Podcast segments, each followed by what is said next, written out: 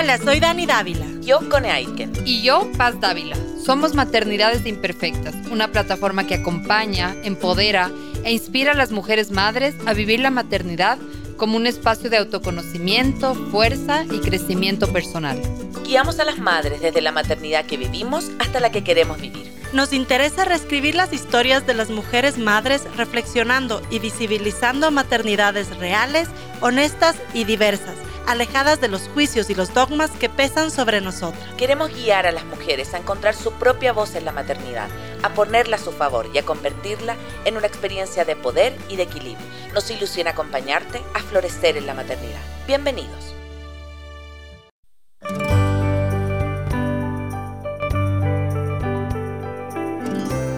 Hola a todos, hola a todas, bienvenidos a un nuevo en vivo de Maternidades Imperfectas. Bienvenido, nos encanta tenerte acá, eh, acompañándonos por supuesto una vez más y permitiendo que a través de tu escucha podamos seguir acompañando, empoderando e inspirando a las mujeres a vivir su maternidad como un espacio de fuerza y crecimiento personal. Mi nombre es Cone Aitin y recuerda que nos puedes encontrar siempre en Instagram, en Facebook y en YouTube como arroba maternidades imperfectas. También agradecer por supuesto a Radio Suceso porque a través de toda su señal por todo el Ecuador nos puedes escuchar y a través de Quito por la señal de la 101.7 y en todas partes del mundo por www.radiosucesos.fm. Bienvenidos todos, bienvenidos todas, bienvenida Dani. Hola, buenos días. Decíamos un rato que está haciendo un poco de frío, estamos acá y, con el aire acondicionado un poco más, pero, pero bueno, eh, qué, qué lindo estar un miércoles de nuevo acá. Hoy tenemos un invitado muy, de un tema muy chévere que yo mm. creo que no se habla, que no es algo que, que tomamos en cuenta eh, y que yo he aprendido también a valorar en estos meses que mi hijo está ya como, no escolarizándose, pero como entrando un poquito ya al mundo de la guardería, donde hay educadores, docentes y qué importante es hablar también de la salud mental de los docentes. Así que hoy tenemos acá Andrés Parra, es psicólogo clínico. Bienvenido Andrés, cuéntanos un poco qué es lo que haces, qué es lo que te llama de este tema también. Muchísimas gracias, muchas gracias por el espacio, primero por la invitación. Me parece fundamental poder hablar de temas que justamente no se abordan, lo que no se dice, lo que no se cuenta, es muy, muy importante. Yo soy psicólogo clínico, yo trabajo en un hospital, en el Hospital Especializado San Juan de Dios. Eh, trabajamos con algunas áreas, cuidados paliativos, geriatría. Yo en particular trabajo en el área de salud mental, sobre todo en las áreas de psiquiatría. Eh, ¿Qué me convoca de este tema en particular? Yo estoy profundamente convencido que los seres humanos no nacemos per se, sino que nos vamos construyendo a lo largo de nuestra vida, a lo largo de nuestros encuentros y desencuentros también con otros seres humanos. Desde esta perspectiva, cada encuentro es muy significativo.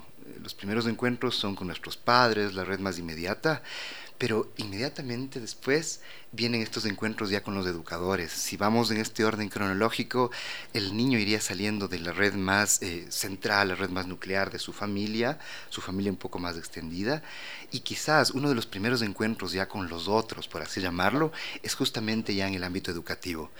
Creo que hablar de estos temas y hablar justamente desde esta perspectiva del programa libre de prejuicios, desde una mm. honestidad, me parece algo fundamental para empezar a abrir más perspectivas y abordar, abordar estos temas que en efecto no se los suele topar en muchos medios. Sí, y quiero agradecerte porque, bueno, yo de profesión no soy actriz, pero también soy docente. Y a mí me pasó algo súper, como quiero ser súper honesta con, con, eso, porque eh, en Chile trabajé, alcancé a trabajar tres años en un colegio. Y literal, con todo lo que amo en mi profesión, porque soy educadora diferencial, tampoco es que yo esté al, frente del aula con 40, 30 alumnos, pero salí arrancando, André, salí arrancando. En términos como que dije, esto es demasiado. O sea, para mí, sobre todo con salud mental, inclusive en esa época no era, no era mamá, eh, no tenía planes de ser mamá en, un corto plazo, pero dije, si yo sigo acá, yo me voy a enfermar. Mm. Eh, como pensando un poco que trabajaba en un colegio, si era vulnerable, partiendo por cosas súper esenciales, ¿no? El sueldo, las condiciones laborales, pero pensando en que, y yo lo veo en muchas amigas que son docentes, en que es una profesión que nunca termina. Mm. O sea, así como a lo mejor los pediatras no se pueden desconectar porque tienen niños o, los doctores, pero siento que los docentes tampoco. O sea, cuando tú vas en el bus y ves a alguien trabajando, corrigiendo pruebas o va haciendo no, no es que llegues a la casa y te desconectes para estar con tus hijos. Cuéntanos un poco desde tu perspectiva o desde lo más básico, cuáles son los desafíos que tú crees que enfrentan los docentes, que quizás otras profesiones mm, a lo mejor no la enfrentan y que hacen que quizás sean una de las profesiones con peor salud mental hoy en día. Comprendo, me mm. parece fundamental esto porque hay dos lados, ¿no? Me parece que es del lado de lo que reciben nuestros hijos, nuestras hijas, de los docentes, pero en efecto, del lado de los docentes es fundamental esto que se está señalando. Yo creo que más allá de los factores, por ejemplo, económicos en nuestro medio, por ejemplo, no es un trabajo que es bien remunerado, que es bien reconocido, incluso socialmente no es tan valorado, no es lo mismo acá ser, que soy ingeniero, a ser docente, todo por estas trabas culturales. Sin embargo, yo creo que quizás lo que lleva a mucho desgaste justamente, curiosamente, es que es un trabajo que va a requerir mucha interacción con otros seres humanos. Seres humanos a veces en formación, seres humanos que están, por ejemplo, recién aprendiendo a modular sus emociones. Hay que reconocer que como adultos, incluso ya nosotros, no todos sabemos modular de una manera funcional, de una manera más bien adecuada a nuestras emociones. Por lo tanto, el enfrentar emociones ahí que están a flor de piel, emociones que están empezando a desarrollarse y que están empezando a tomar forma, cuando los mismos docentes aún tienen dificultades para manejar sus propias emociones, yo creo que eso lleva a un desgaste importante, a un desgaste muy marcado. Lo otro es las expectativas altas también que se tiene sobre los docentes. Eh, hablábamos un poco de los ideales, las expectativas que nos van imponiendo la sociedad. Creo que los docentes también enfrentan esta expectativa. Hay muchos padres que eh, se toman literal esto de, bueno, vamos a dejar acá a nuestros hijos, ahora es responsabilidad de los docentes. claro. Y por lo tanto, la educación, la, formación en valores, incluso la modificación de ciertas conductas o el abordaje de ciertas emociones difíciles, los padres tienden a endosar a los docentes. Mm. Yo creo que esto, vamos uniendo varios factores, va provocando un cúmulo de estrés que generalmente no hay espacios donde esto pueda ser abordado. Acá se da mucho eh, énfasis en la formación académica, en la planificación eh, curricular, un poco en la parte técnica, pero espacios de, por ejemplo, compartir qué están sintiendo los docentes, las demandas que reciben, cómo enfrentar estas demandas. Y yo no me he enterado mucho, ni siquiera en ambientes privados. Por ahí sabía de alguna institución que tenía un espacio así como eh, más de, acogida, de soporte para los docentes, pero en la mayoría de instituciones esto está diseñado solo para los estudiantes, no para los docentes. Estos factores creo que se van conjugando e involucran ya algunos aspectos económicos, culturales, emocionales, que creo que llevan a un cúmulo de estrés que al no tener un espacio donde se pueda abordar de manera adecuada, el problema de los seres humanos es que tendemos a eh, descargar este estrés, esta ansiedad, este malestar, a veces con el de menor jerarquía, en este caso generalmente los estudiantes, y vuelve ahí un ciclo, vuelve un ciclo en que quizás todo este estrés que están recibiendo los docentes, en algunos casos tiende a descargarse en el trato justamente con sus estudiantes. Seguro, sí. Claro, porque además que como papá o mamá eh, no estamos evaluando como, o sea, digamos, yo le, le, tratan mal a mi hijo o de alguna forma la profesora o el profesor no fue como muy amable y yo no estoy pensando en es que pobrecito de ley o pobrecita tiene un, más carga mental que otros o no están tomando en cuenta su salud mental porque es normal yo creería que el padre se preocupe de su hijo y no de la salud mental del docente. Entonces sí debería ser algo que de pronto eh, las instituciones tomen como política para que no llegue a esos casos. Pero Andrés en ese caso yo también creo que es importante que la educación hacia los docentes, en la parte universitaria, también involucra este aspecto de salud mental, ¿no? O sea, de pronto, no sé si nos puedes contar si las universidades tienen dentro de su malla también como cómo manejar el estrés, cómo eh, de pronto tips, qué estrategias eh, efectivas existen para que puedan tener una salud mental eh, correcta, pues, en el momento que están trabajando con niños, con adolescentes? ¿Cómo se maneja eso en el sector educativo? Eh, a mí me, da la impresión, con lo que yo he podido acercarme a veces en la parte más de la, de la academia, que se ha ido cambiando a partir de los últimos años. E incluso en nuestro medio, a partir de la pandemia, el tema de la salud mental sí es mucho más visibilizado, empieza a abrirse más, empieza a discutirse más, y, y eso tiene una repercusión en la academia también. Sí hay instituciones que en sus mallas, en sus programas, empiezan a involucrar también la cuestión del manejo emocional, el manejo del estrés. No son todas, pero empieza poco a poco a involucrarse. El problema es que todavía es un lugar marginal, ¿no? Es como en mi tiempo, digamos, eran las materias, se denominaban así materias de relleno, materias que aparentemente no tienen una importancia eh, mayor como las otras materias centrales, pero esto es parte de los prejuicios culturales que tenemos. Creo que debería un poco integrarse como una parte más formal y darle la importancia que esto merece. Eh, la, otra, la otra dificultad que yo encuentro en esta parte académica es que finalmente la parte más tradicional sí influye mucho en la misma estructura de formación académica, ¿no? jerárquica, eh, una cuestión eh, impositiva, una cuestión incluso del conocimiento, esto es la verdad y es esto lo que se debe implementar. Esta eh, estructura, este modo de enseñar, de ejercer la educación, creo que se transmite también eh, en la academia y lógico, los, los, docentes que salen de la academia salen también con este chip instalado, ¿no? el docente, la jerarquía. Cada vez se cuestiona más, creo que los docentes que por ejemplo trabajan con poblaciones que tienen algún tipo de, de vulnerabilidad están mucho más capacitados, los veo yo mucho más capacitados, pero si vamos ya a lo más general, aún hay mucho por recorrer. Por ejemplo, si vamos ya a... Eh, sistema público, vamos ya a docentes que a veces ellos mismos están en una situación de precariedad, el problema ya es mucho más complejo. El campo que tienen de formación es muy escaso. Y en la pandemia se vio un montón, ¿no? Es que eso iba a comentar, justo me estaba, porque, a ver, Chile tiene uno de los también, lamentablemente, uno de los índices de salud mental como más precarizados, digamos, de la América Latina, eh, por muchas condiciones, pero pasa que eh, hubo recientemente un estudio en donde se supo o, se, salió a la luz que justamente la, la, población que estaba más precarizada eran los docentes. Porque los índices también después de la pandemia de violencia, incluso de la propia salud mental de los estudiantes había empeorado muchísimo. Entonces, a mí no me gusta mucho hablar de emociones negativas, pero sí, em, este estudio que voy a nombrar habla, que lo hizo el, Colegio de Profesores de Chile, que la sintomatología asociada luego de la pandemia en los profesores tenía mucha relación con, por ejemplo, ansiedad, insomnio, irritabilidad, aumento del apetito, desánimo, tristeza.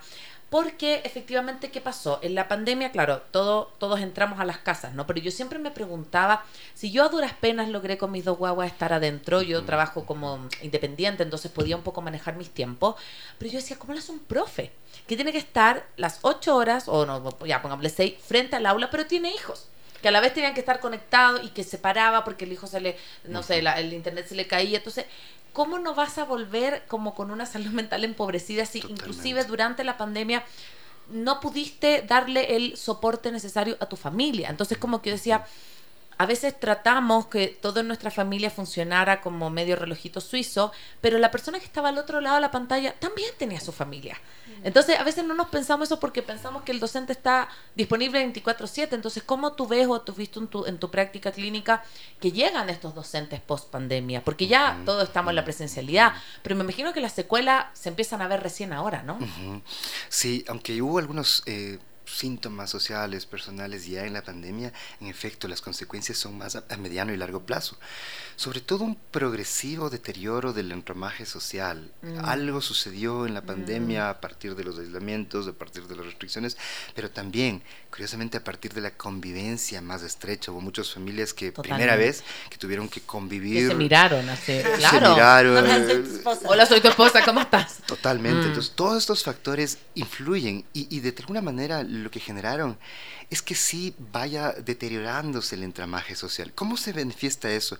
Unas manifestaciones es un poco lo que vemos, ¿no? Ya socialmente, los niveles de violencia, pero también hay manifestaciones más sutiles, microviolencia, eh, esta mayor irritabilidad que lleva, por mm. ejemplo, a abordar de otra manera los problemas cotidianos. Algo que he visto así con algunos eh, personas, algunas personas que puedo acompañar en, este trabajo y que ejercen esta, esta profesión de la docencia, es sobre todo una desmotivación. Es como que el trabajo mismo empieza a tornarse más que un objetivo, más que algo que me moviliza. Perdí un poco de sentido, ¿no? Así como, ¿para qué estoy haciendo lo que estoy haciendo? Un tedio, porque desde la parte económica que no es bien remunerada, eh, creo que también hay que analizar un poco cómo ahora los padres se acercan a los docentes, que a veces es con mucha demanda, ¿no? E incluso eh, ciertas exigencias que habría que matizar. Eso también les quita un margen de acción a los docentes, que me parece que ellos vienen así como muy eh, atrapados de manos. Me dicen, bueno, yo no puedo, por ejemplo, ya eh, quizás ejercer alguna forma de modificación de conducta, e incluso, o sea, porque uno ya siempre cuando se menciona eso piensa en actos de violencia, en actos muy restrictivos, pero quizás hay otras estrategias que a veces podrían ayudar a más o menos mantener eh, una adecuada relación, a mantener la dinámica en el mismo grupo, mm. pero que ahora por mucho temor de, eh, bueno, qué va a decir el padre, qué va a pasar, qué va a pasar en la institución. Muchos docentes me narran esto, nos sentimos atados de manos, no puedo hacer nada, tengo que ah, tragarme esta frustración, mm. no puedo hablar de esto a la vez, no puedo intentar una acción directa ya para modificar. Esto yo creo que genera mucha frustración y genera que sobre todo los docentes empiecen a ver su trabajo como un tedio, como un momento no, no placentero, sino más bien algo que les llena de estrés, algo que les llena de preocupaciones, algo que incluso les puede poner en riesgo. Insisto, hay que matizar. Yo creo que los problemas de los seres humanos es que polarizamos mucho porque... Totalmente. Eh, claro, mal llevado esto es no, o sea, total apertura y volvamos a lo de antes. Pero realmente, o sea, muchos docentes, muchos docentes eh, no encuentran una manera de lograr un cierto equilibrio en eso. Es decir, quieren aferrarse a, no, la forma es lo de antes y antes no pasaba nada, yo podía ejercer una disciplina severa y no pasaba nada. Y les cuesta adaptarse a que esto no es lo adecuado, que eso más bien generaba muchos más problemas de larga data. Y, no encuentran una, una, manera de integrar esto. O sea, para ellos la solución es o lo uno o lo otro, o no hacer nada, dejar pasar todo y esto trae muchos problemas, mucha carga, o esa insatisfacción de no poder eh, volver un poco a los esquemas anteriores. Eso veo yo mucho, esa mm. dificultad de integrar, dada un poco las demandas actuales, que lleva a esa frustración, a mucho malestar, e insisto, el problema es que el malestar se empieza a descargar en el mismo campo de trabajo, o en ocasiones también, retomando lo que mencionaba, también eh, en sus propios hogares, ¿no? Quizás mm. yo tenía una experiencia en la cual... Eh, toda la, institución le recordaba a esta docente como una docente ejemplar, la más dulce, la más cercana a los estudiantes. Pero cuando pudimos trabajar con ella eh, y con su familia, el relato era otro. Era una madre impaciente, era una madre que no toleraba, era una madre que difícilmente podía llegar a ejercer una comunicación adecuada con sus hijos, con sus hijas. Y veíamos este matiz, ¿no? Quizás en este esfuerzo de mantener este ideal de la docente ideal, la docente que todos los profesores, alumnos, padres de familia estaban ahí eh, idolatrando, idealizando, eh, le llevaba quizás a descargar justamente todo esto más bien en el ambiente familiar. Entonces vemos, sabemos de estos casos a veces es en viceversa, ¿no? Quizás las frustraciones, los problemas familiares tienden a descargarse también en el ambiente educativo.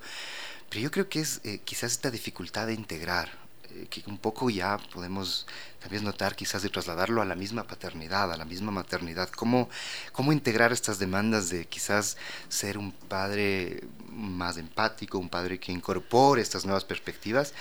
Y, cómo incorporar también lo que decíamos, la tradición también. Hay algo quizás que nuestros padres hicieron que quizás sí lo lograron también y, no todo estaba mal. Entonces yo creo que integrar, lograr un cierto equilibrio es algo que nos cuesta mucho y eso mm. provoca mucho malestar. Wow, estamos hablando con, em, con Andrés para poder indagar más profundamente qué pasa con la salud mental de los docentes. Em, el doctor Andrés Parra, el psicólogo Andrés Parra, es del Hospital San Juan de Dios. Gracias por estar acá. Recuerda siempre que todos nuestros capítulos puedes seguirlos en vivo también a través de nuestro canal en Facebook y YouTube y que puedes escuchar todos nuestros episodios anteriores en nuestro podcast. Estamos hoy con Andrés Parra hablando justamente sobre la salud mental de los docentes y estábamos antes de este corte conversando sobre integrar las demandas, Em, y me pareció interesante, Andrés, porque hace un tiempo nosotros teníamos una, tuvimos una entrevista con Nuria Chinchilla que hablaba de la conciliación, ¿no? Entre la profesión y la maternidad. Y me pareció súper interesante algo que ella nos explicaba y decía que no le gusta la palabra conciliar porque parecían que fueran dos polos opuestos, pero que la palabra integrar es algo que se, que se debería usar más. Y claro, ¿no? También viene que, mucho que ver con lo que decía Lacones sobre que nos olvidamos que los docentes o los docentes también tienen en una familia, eh, también son mamás en muchos casos que no dejan de tener una familia al entrar en las aulas. para, para educar y eso hace que su carga sea sea mucho más pesada. En, ahorita que estábamos fuera del aire también conversábamos sobre eh, el nivel de empatía que como papás podríamos aportar también para que la salud mental del docente esté mejor. Y te contaba una experiencia en la que, que, viví, que claro, eh, mi hijo es chiquito, está en la primera infancia. Em, y yo creo que es como la época quizá más demandante para los docentes porque no solo tienes que cuidar su educación académica ni su salud mental, sino literal que estén vivos, que permanezcan vivos. Y los papás, cuando somos también papás primerizos, solemos también un poco como eh, preocuparnos más. Entonces, si tu hijo viene con un rasguño, con un golpe, hay veces que yo soy como muy light en el tema de que los niños si juegan, se matan, se caen, se golpean, se muerden, tienen que vivir eso, pero sí soy un poco más exagerada cuando las cosas pasan por un descuido del docente o de la docente, ¿no? Entonces, además es un peso más para ella. Pero cuando me comenzó a pasar esto, que mi hijo comenzó a venir un poco lastimado, después de que hubo el reclamo, la preocupación, decía, ¿qué está pasando? ¿Por qué es tan seguido? Yo pude sentarme y me gustaría también que invitemos esto a, los papás, ¿no? Sin llegar a la negligencia de que no nos importe, pero sentarnos, eh, yo decía, mira, justo hay este cambio en la vida de la docente de Lemi, eh, está viviendo que le cambiaron una cosa, tiene de pronto problemas en la familia, está un poco distribuido, ah, entiendo que no pueda ponerle el 100%, 100 de atención, pero que del mismo modo la institución entienda eso y le dé herramientas, porque evidentemente, como te decía, la consecuencia no puede ser que el niño salga salga un poco herido. Entonces, ¿cómo, ¿cómo tú ves esto por parte también de los padres de familia? Eh, yo creo que a veces les damos mucha carga, como decías tú un rato, no queremos solo que les eduquen, sino que le enseñen de valores, de absolutamente todo. ¿Y cómo podemos como papás también aportar a que la salud mental de los profes, de los docentes, pueda mejorar? Yo creo que eh, eh, en, en la mayoría de relaciones humanas mantener una comunicación adecuada, una comunicación fluida, honesta, respetuosa, es algo que ayuda mucho a, ya generar un diálogo, a poder conocer mejor qué está pasando de lado y lado. Y adentro de eso, esto que señalas, por ejemplo, la empatía que también debemos tener hacia los docentes me parece fundamental, porque eh, si estamos momento también social más que tendemos más a demandar, a exigir más, a pedir, pero hay mucho que debemos también nosotros aportar como padres y desde esta perspectiva la empatía hacia el docente, hacia, bueno, no solo es un docente, es un ser humano. Analizar también la responsabilidad de la institución, ¿no? Porque, por ejemplo, estas problemáticas a veces tienen que ver también con una dinámica económica de la institución, mm, por no poner un docente ayudante, por no, por, llenar, exactamente, por llenar un aula de más eh, estudiantes pone justamente en riesgo eh, la seguridad, la integridad de estos, de estos niños y niñas. Entonces me parece que analizar las responsabilidades que tienen los múltiples actores involucrados ayuda mucho a no culpabilizar, a no victimizarnos también, sino de alguna manera buscar alternativas, eh, poder incluso ya, si notamos que algo está pasando con un docente, recordemos que la empatía no es dejar pasar todo, es incluso mm. poder eh, quizás por un momento intentar eh, indagar, ver qué está sintiendo, qué está pensando la otra persona y para desde ahí quizás actuar. Es decir, una empatía no es solo ya nos olvidamos y comprendemos que es docente y que pase lo que pase, sino por ejemplo quizás a través de esa comunicación podemos intervenir, podemos incluso comunicar a la institución que algo está pasando, el mismo docente puede tomar conciencia de que se está desbordando en su profesión, en su propia vida y quizás ya hacer una intervención. Me parece que asumir la responsabilidad que cada actor tiene en la formación de los niños, la institución, los docentes, pero nosotros también como padres, lograría un mejor equilibrio, porque para tomar solo como ejemplo, algo que pasó y ahí quizás los padres pudimos saborear un poco esto, es que, claro, o sea, la dificultad grande fue que al tener la, la educación en casa, teníamos que absorberlo todo ahí como padres, la parte académica, la parte relacional, absolutamente todo. Entonces yo creo que lograr un cierto equilibrio, que las instituciones se hagan cargo de su responsabilidad, que es encontrar un cierto equilibrio económico para que sea quizás rentable, pero a la vez de un servicio de calidad, de un servicio de seguridad, es importantísimo. Que los docentes asuman su responsabilidad, y allá no hablo solo de la parte académica, sino momento parar, respirar y verme como ser humano, qué me está pasando. Si me doy cuenta que estoy alzando la voz, que estoy más irritable, que estoy teniendo múltiples conflictos con mis estudiantes, yo algo que recomendaría a los docentes es un momento parar y interrogarme, ¿qué, me está pasando? Mm, ¿Qué estoy sintiendo? ¿Qué está pasando en mi vida actualmente y cómo esto está influyendo en mi trabajo, en mi día a día? Mm. Quizás eso ya es un primer paso para frenar ciertas conductas, porque recordemos que mucho de lo que hacemos es a veces involuntario, muchas veces es inconsciente, pero eso no, nuevamente, no nos justifica en solo dejar pasar. Debemos constantemente volver a cuestionarnos. Es que sabes que quiero traer algo que yo siempre con la Dani, nosotros tenemos 10 años de diferencia, pero a veces sí se nota cuando yo digo cosas y digo, voy a decir un comentario de vieja, pero hay algo que a mí me llama mucho la atención. A ver, yo creo que hemos transitado, quizás cuando yo estudié, el profesor era un ser humano intocable, ¿no? Como que el profesor lo que decía era como, Hoy en día, por ejemplo, a mí me encanta, mi hija va en un colegio en donde los profesores son muy accesibles, son muy respetuosos, y ella ve a su profesora como un facilitador más que como un, un así, un dios que no se podía cuestionar, ella le pregunta, ella le confía.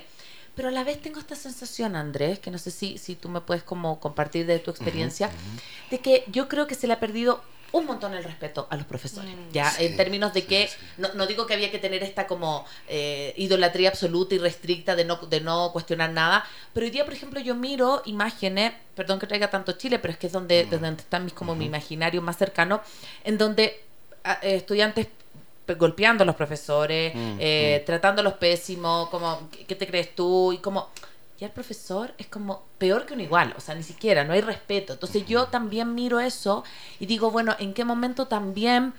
¿Quién va a querer ser docente hoy día, no más allá de la pasión? Es como, oye, pero ¿para qué voy a hacer eh, una profesión en donde voy a ir y los adolescentes a lo mejor me van a tratar pésimo, me van a subir a redes sociales, me van a bulinizar? Recientemente hubo un, viral eh, súper, súper como conocido de una chica que estaba haciendo práctica de educación física en un colegio. Y ella se descargaba por las redes sociales y decía, es que no quiero volver más. Tenía 23 años. Porque las chicas de 12 años me molestan, que estoy gorda, que cómo soy profesora, que cómo me atrevo, que no sé qué, me suben a redes sociales, como que no me merezco esto. Entonces yo tengo esta sensación de que se ha transitado desde el absoluto y irrestricto respeto, respeto a nada de respeto. Entonces yo siento que ahí los profesores tienen esta cosa de desmotivación por ir al aula, porque si voy a que me vayan a molestar o que, o que inclusive enanos chicos tengan toda la razón y va el papá y es como que, eh, oiga, profesor, ¿cómo se le ocurre? Mi hijo tiene toda la razón. ¿Dónde queda el docente ahí? ¿Dónde puede como instalar su voz también en un ambiente en donde pasó a ser como medio, medio la nada, ¿no? Me parece mm. fundamental esto, porque, por ejemplo, se habla mucho del bullying y eso me parece importantísimo, pero se enfoca nuevamente más en los estudiantes. Eh, ahora, al escuchar esta experiencia, también he recibido a veces algunos de estos relatos en los cuales mm. eh, el ir a, la institución para algunas docentes, algunas docentes jóvenes, docentes jóvenes, se vuelve una tortura, o sea, se vuelve un infierno realmente. O sea, tenía una experiencia con una persona que igual pude acompañar en la cual el solo hecho de despertarse y saber que tenía que ir ya al colegio a, ejercer su profesión, ya lo sumergía en un estado de inquietud, de ansiedad, porque justamente le estaba recibiendo acoso en la institución por los ah. estudiantes, por los pares y claro, porque uno cuando piensa esto, ¿no? Me dicen cosas, me, dicen cosas ofensivas, nos enfocamos a los estudiantes, lo entendemos bien, pero los seres humanos, no importa qué edad tengamos, sentimos. Y cualquier docente, al igual al recibir este tipo de trato, este tipo de trato, va a generar también niveles de ansiedad, de sensaciones de tristeza profundas que van a ir afectándolo paulatinamente. El otro tema, esto de que se ha perdido un cierto lugar... Eh, de respeto hacia el docente, también me parece algo fundamental. Vuelvo a esto de los polos, como que pasamos de, de, un extremo a otro. Yo creo que tiene que ver también con eh, la cuestión del saber y el conocimiento. hace algunos años, por ejemplo, cuando yo me formaba, era muy bien visto esto del estudiante lector o el docente que era una eminencia, que era muy reconocido desde la parte intelectual, cultural, es decir, el valorar el conocimiento, el saber, la parte académica, era algo importante. El docente era una persona simbólicamente importante en la sociedad. Maestro, un alguien maestro, que podía entregar como una, un, saber que era como por la comunidad muy valorado también. Totalmente. Mm. Esta palabra, el, término maestro, a mí me parece que es fundamental eh, retomarlo valorarlo, porque justo viene cargado de un simbolismo, de un lugar social de, valor que siento que se ha perdido. Es como que ahora no, no, no se valora eso. Desde el mismo conocimiento eres muy más, muy sucinto, ¿no? Valoramos eh, la información ya específica, no el libro, por ejemplo. Ya tenemos un elemento, quizás vamos a valorar mucho más a alguien que me da una información mucho más superficial a un docente que tiene que cumplir esa función ya eh, teórica, empezar a empaparme de un conocimiento mucho más profundo. Creo que por ahí también viene esa pérdida del valor social, del respeto también, de ese otro extremo, ¿no? Ya de, por ejemplo, acá en nuestro país, muchos de los docentes que a veces yo he podido acompañar, me refieren, es un temor muy importante a el juicio, allá la ascensión, acá yo no puedo decir nada porque a la menor me van a poner un proceso ya en el, por ejemplo, en el sistema educativo y, y eso sí veo que lleva primero a esa sensación de impotencia, no puedo hacer nada, mucha frustración y mm. nuevamente no desaparece la frustración, sale por otros lados y, en ese sentido, Andrés, también, eh, claro, yo creo que ese es el uno de los extremos que decíamos, que, decía la CONE, ¿no? Como se pierde el respeto, mm. el, estudiante eh, es como muy grosero. Yo, yo llegué a escuchar alguna vez, ajá, como yo te pago, entonces tú, ¿por qué me estás diciendo esto? Sobre todo en los colegios que son un poquito más eh, privados de, de, una categoría superior económicamente hablando. pero yo también siento que desde el otro lado, eh, los docentes precisamente capaz por este miedo, porque van a llegar los papás, porque somos como instituciones se han vuelto como muy permisivas, eh, se adaptan a los medios de a los medios actuales, pero en formas no tan positivas. Por ejemplo, eh, yo trabajé en una universidad y podía ver también eh, como que como otras instituciones abordaban ciertas problemáticas con los estudiantes. Y yo sí sentía que era muy el es que el papá tiene la razón independientemente de lo mm. que tú tengas que decir ya o independientemente de lo que realmente pasó. Y muy por interno decías como no es que esta guagua es, es tenaz porque hizo esto, hizo lo otro, es que, pero no lo podemos decir al papá, entonces uno tiene que asumir el 100% de la culpa. Entonces, a lo que voy es que, por ejemplo, yo cuestiono mucho que en la actualidad eh, bueno, Ecuador no es un país que se caracterice por su nivel de lectura, pero, pero ahora aún menos. Entonces tú ves chicos de 15 años que no han abierto un libro en su vida, chicos de universidad que no abren libros ni para estudiar, y yo sí creo que eso es importante intelectualmente y emocionalmente hablando. Eh, y cuando yo reclamé, o no reclamé de esta fe esa palabra, pero como que un poquito cuestionaba esto de que, pero mándenles a leer, decían, es que no leen Sí, sí, pero es que tu respuesta debería ser, no lees, tienes un cero. No sé si está muy, muy autoritario eso, pero yo decía, no puede ser posible que la respuesta de un docente es, es que como no leen, mejor no les mando a leer. Y les mando un párrafo de tres, cuatro líneas de un libro de 200 hojas, que ahí es cuando voy a decir yo el comentario de vieja, en mis tiempos no pasaba. O sea, no leíste y te sacaste cero en el examen. Entonces, ¿hasta qué punto también el equilibrar el a ver, no puedo yo ser el autoritario profesor que da con regla como lo daban hace tiempos, pero tampoco yo puedo adaptarme al medio y dejar de exigir lo que académicamente mínimamente debo exigir y que en realidad si tú te vas al, ámbito internacional sí se sigue exigiendo. Yo creo que ese es un problema muy de Latinoamérica. Totalmente. Entonces, ¿cómo podemos también abordar eso?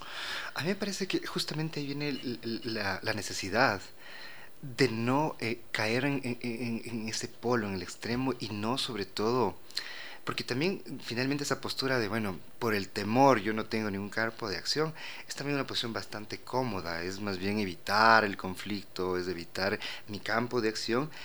Por lo cual yo creo que sí podría ayudar de alguna manera. El problema del, del estilo anterior, según mi, mi criterio, es que era muy marcado por un estilo autoritario y violento. O sea, francamente autoritario me refiero a la verdad absoluta en el docente, la imposición porque figura de autoridad, es decir, tienes que hacer esto porque yo te lo digo y porque sí. Y también, ¿no es cierto?, una violencia, formas de violencia extremas, castigos físicos, pero a veces formas sutiles, el insulto, el tono de voz.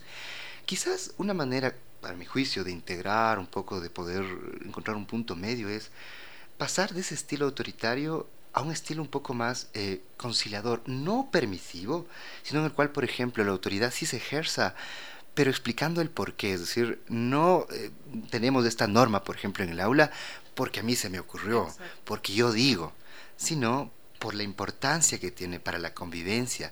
Desde muy pequeños es fundamental y a ir introduciendo que las cosas se hacen porque hay una cierta consecuencia, un efecto y una consecuencia. Entonces, mm.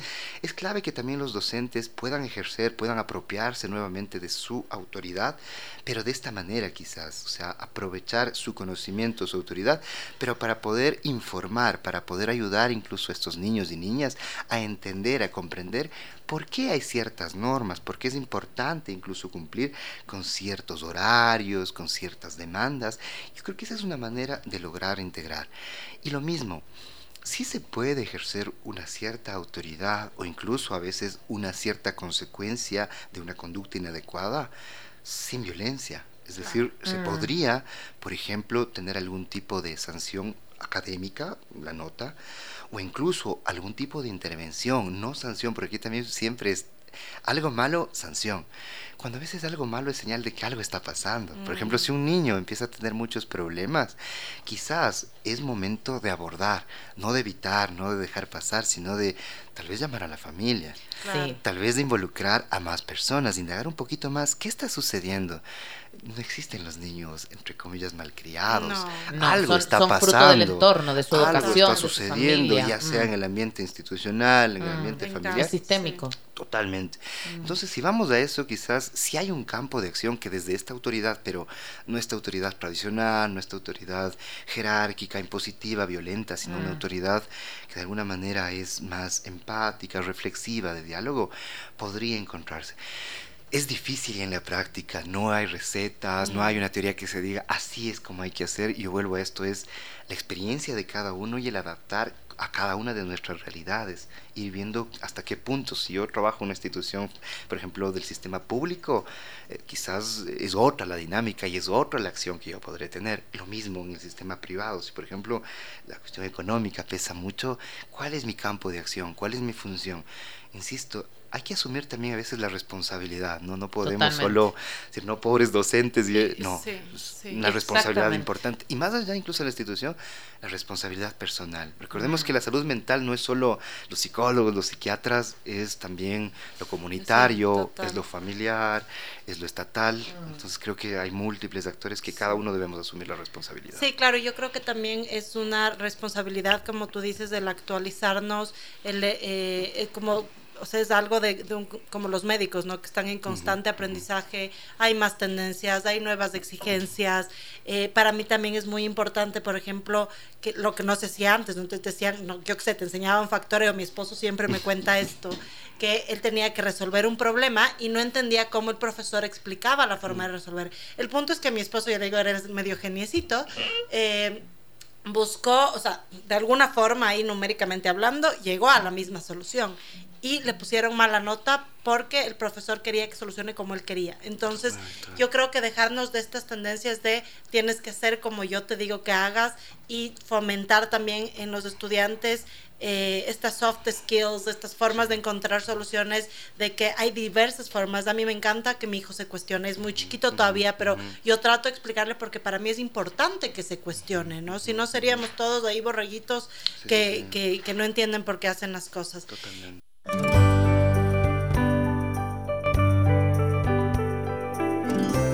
Estamos acá de vuelta en Maternidades Imperfectas. Recuerda que nos puedes seguir siempre a través del Twitter e Instagram como arroba Radio Sucesos EC, en el Facebook como Radio Sucesos Ecuador y también en nuestras redes de Maternidades Imperfectas. Recuerda que si te gusta este episodio y lo quieres compartir a lo mejor con algún docente que dice, bueno, esto le va a servir mucho lo que dice Andrés, recuerda compartirlo y también ponernos las cinco estrellitas en Spotify. Para eso nuestro podcast también puede crecer y llegar a más seguidores.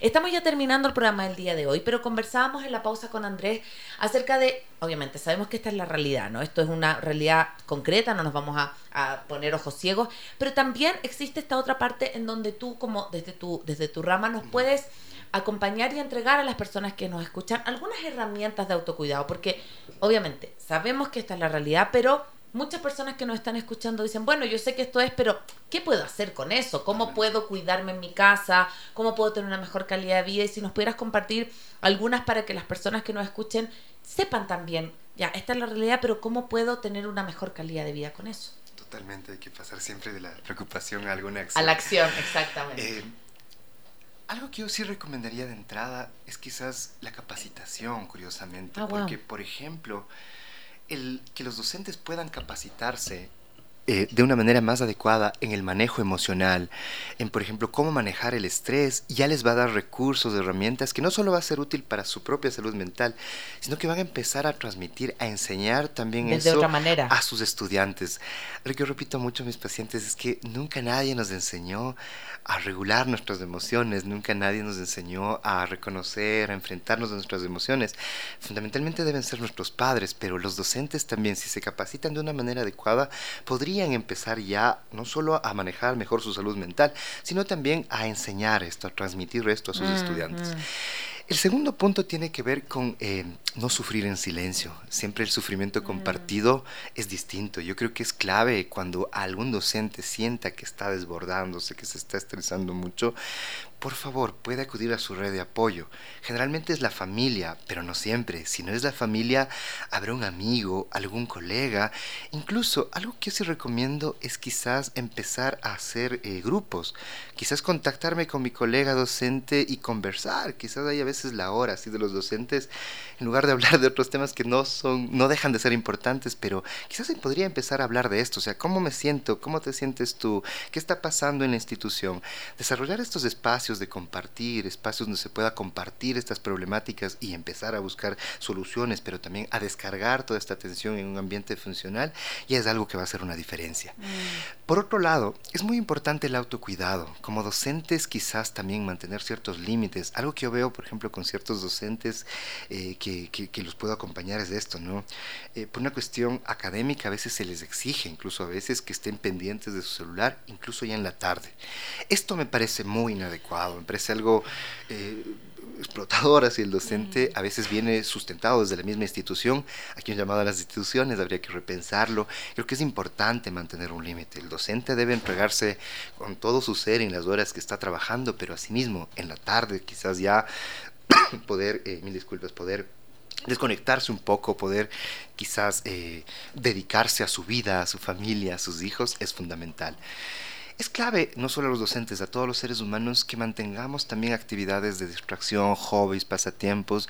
No solo somos docentes, no solo somos padres, no solo somos psicólogos, eh, tenemos intereses, pasiones, hay que desarrollarlas, hay que seguir desarrollándolas, apasionarnos con ello, eso también nos va a dar otros campos de acción. Totalmente. Y por último, si ya notamos que esto nos desborda, que por más que he intentado desde estas perspectivas eh, dar un alivio a lo que me está pasando, es humano también pedir ayuda. Y ahí pedir ayuda profesional también es válido. Venimos de una cultura que pensábamos que solo los graves problemas psiquiátricos requieren eh, ayuda. No, en realidad, incluso pedir ayuda a tiempo antes de que se vuelva un grave problema es eh, una de las vías más efectivas para abordar estas Claro, tener este acompañamiento no solo cuando ya estamos en el problema, sino como también prevenirlo, ¿no? Previo. Es súper importante. Sí, sí, yo, sí, sí. yo, yo amo ir al psicólogo, es algo que realmente ayuda muchísimo.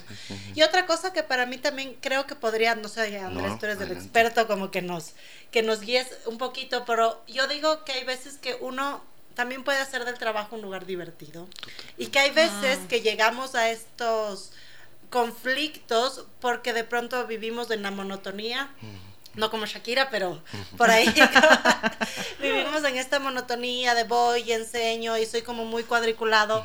Y yo digo, hay veces que también está lindo enseñar de una manera súper creativa, como nos contaba la Con hace un ratito que, que le enseñaron sobre física. Entonces, es súper chévere. Por ejemplo, yo vi en algún TikTok, yo soy mamá TikToker, como siempre digo, eh, que el profesor decía, a ver, me voy a adaptar a la realidad. Todos copian, decía. No, y, y no estoy de acuerdo en copiar, por si acaso esto no es un- una promoción a la copia. Pero decía, todos copian. Entonces yo les voy a hacer que ellos recuerden las cosas copiando. Entonces les dio un premio, o creo que le daba exoneración al, al chico, que haga la mejor, no sé cómo se diga en Chile, Cone, la apoya, la... Acá le sí llama al torpedo. se- Ah, el torpedo. es sí como se el que, le pones como, que te- como una ayuda a memoria. Como, Eh, ya, ya, ya, perfecto, sí, sí, sí. entonces, este profesor lo que hizo es, al que haga la mejor polla, se exonera el examen. Y claro, esto se grabó y se hizo... Y me pareció súper chévere porque, primero que fomentas la creatividad de los chicos. Luego, estás en el 2023. O sea, la gente ya no estudia para memorizar las cosas, lo cual yo siempre pensé que estaba súper mal. Pero si es que tú, mientras haces la polla para ponerte debajo de la falda, para escribir atrás, para meter en la Coca-Cola, para etcétera, estás al mismo tiempo como aprendiendo lo de la clase, ¿no? Entonces, como un poquito también eso, como promover que la que uses la creatividad como parte de tu salón, que al mismo tiempo hace que tú te sientas más divertido, ves a la gente divertido y llegas al mismo objetivo. Totalmente. Aquí me parece que hay dos elementos. Uno, la pasión, es algo que a veces se ha perdido. Justo eh, conversábamos también de estos profesores eh, que eran eh, a veces formadores de futuras generaciones. Y me parece que la característica que tenían estos docentes es la pasión con que se entregaban a su trabajo. Era gente que amaba lo que estaba haciendo el área del conocimiento o, el campo ya que estaban ejecutando y que ahora a veces se ha perdido. Eh, involucra esto, el que no es algo tan remunerado, no lo suficientemente remunerado, pero también el hecho de que a veces algunas, algunas personas que yo he podido acompañar me han señalado, se escogía la docencia como opción ya última, mm. como no era realmente una vocación, no era realmente algo que yo quería ejercer. Insisto, retomar ese valor simbólico del maestro, eh, apasionarnos por lo que estamos haciendo, puede darnos una perspectiva totalmente distinta. Y la creatividad. Para mí, eh, algo que el ser humano le, caracteriza es, la creatividad. Borges decía que todos somos poetas, todos creamos en el sueño. Entonces, yo creo que todos, así no ejerzamos alguna disciplina artística, tenemos esa cualidad de la creatividad. Eh, ponerla y de una manera incluso subversiva, me parece, en este ejemplo, creo que es lo fundamental. Como a veces todos estos elementos que vamos eh, relacionándonos, estas dificultades, verlas desde un punto de vista creativo, subversivo, a veces ya nos da otra perspectiva, no nos deja en el sufrimiento, sino en, alguna acción ya que podría hacer algún cambio. Qué hermoso capítulo. Sí, sí, sí, sí, yo creo que es esto de nuevo, ¿no? Como invisibilizamos tanto el trabajo de, de los docentes y a la final son formadores.